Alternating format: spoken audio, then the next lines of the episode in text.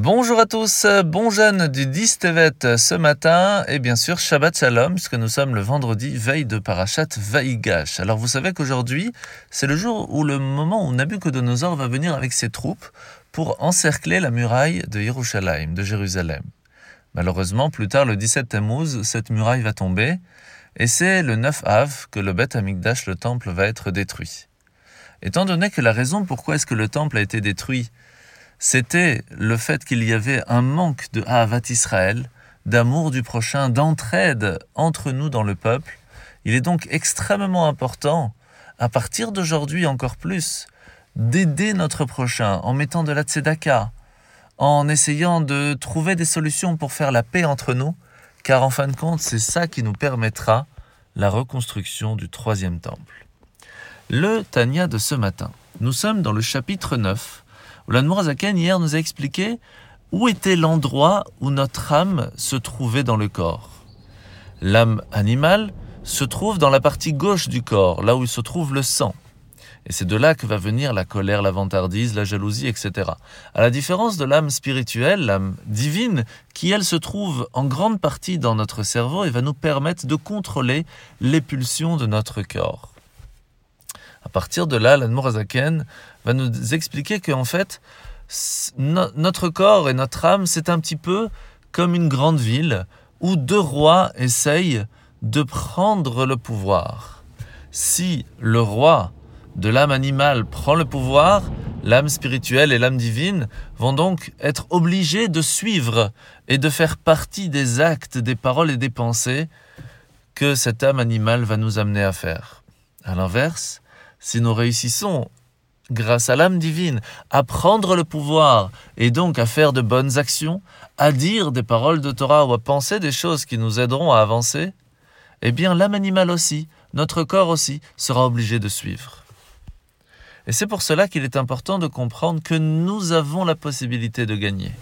Parce que c'est nous, grâce au libre arbitre que Dieu nous a donné, nous avons la possibilité de réussir. Alors comment?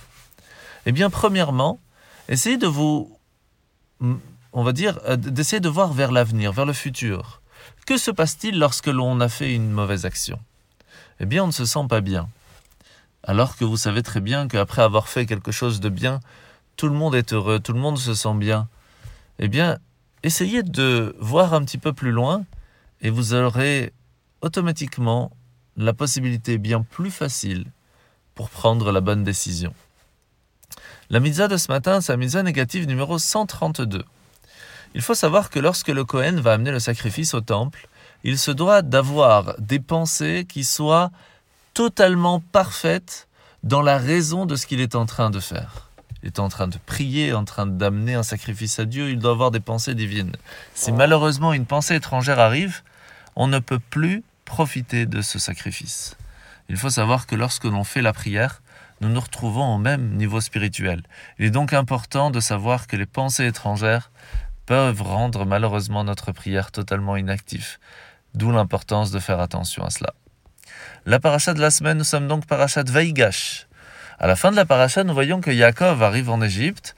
Lorsque Yosef va le présenter à Pharaon, il va le bénir de sorte que le Nil déborde immédiatement lorsqu'il s'en approcherait.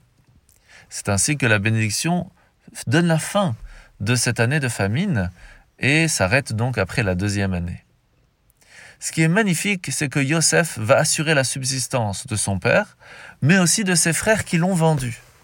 De là, nous apprenons quelque chose d'assez extraordinaire, c'est que Yosef a rendu le bien pour le mal. Il l'a fait à l'égard de ses frères en veillant à leurs besoins tout le reste de leur vie, et même après que son père part de ce monde.